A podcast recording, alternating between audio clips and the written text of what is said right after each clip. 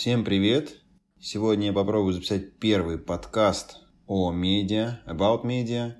Это будет продолжение канала. Не знаю, насколько он будет популярен, насколько вообще будет интересен, но попробовать стоит, потому что последние отчеты говорят о том, что популярность этого формата становится все больше и больше. И для первого подкаста я выбрал такую тему, как анализ трафика в столичной подземке, который провел МТС совсем недавно, и в рамках вот этого исследования, анализа, они выделили интернет-предпочтения школьников старших классов в возрасте от 14 до 18 лет и студентов, э, соответственно, в возрасте от 19 до 25 лет. Чем они вообще занимаются в метро, когда перемещаются из точки А в точку Б, какими сервисами пользуются, социальными сетями, что предпочитают делать.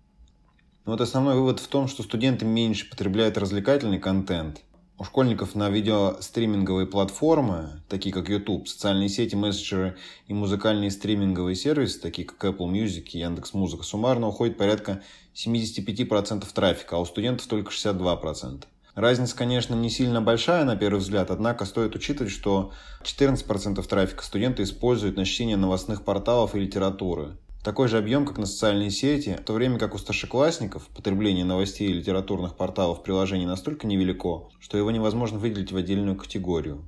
А наиболее значительная разница в потреблении социальных сетей. 22% э, метротрафик э, уходит на соцсети у школьников, а студенты тратят всего 14%.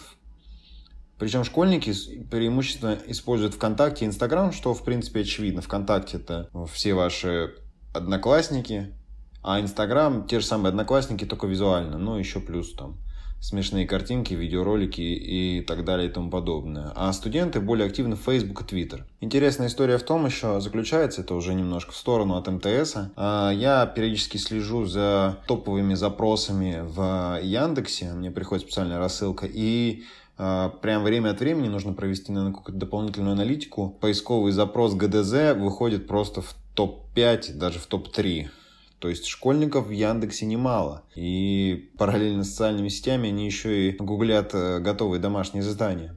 Студенты, кстати говоря, э, более активны в Фейсбуке и Твиттер. Ну, это понятно, более взрослая аудитория, э, которая хочет потреблять более интеллектуальный контент, а на этих платформах его, конечно, больше, хотя аудитория несравнимо меньше в России. Еще одна интересная такая тенденция или закономерность, которую обнаружили ребята при анализе, то, что студенты заботятся или начинает их заботить вопрос трудоустройства. Среди популярных э, порталов, э, которыми они обращаются, порталы по поиску работы и стажировок, такие, например, как Headhunter и Superjob, они потребляют порядка 4% трафика в подземке. Школьники расходуют существенный объем трафика, порядка 10%, на приложения, которые помогают быстро сделать домашние задания, такие как Brainly, сервис с готовыми домашними заданиями и тестами для подготовки к ЕГЭ и ОГЭ. Ну, это то, о чем я говорил. Также 10% а, приходится на мессенджеры и на онлайн-игры. Ну, то бишь, школьники столько же времени, сколько учатся, столько же времени и играют. И у школьников еще одна интересная такая штука, которую тоже можно выделить в отдельный сегмент. То, что они порядка 3% трафика тратят на реселлинговые сервисы, такие как Авито и Юла.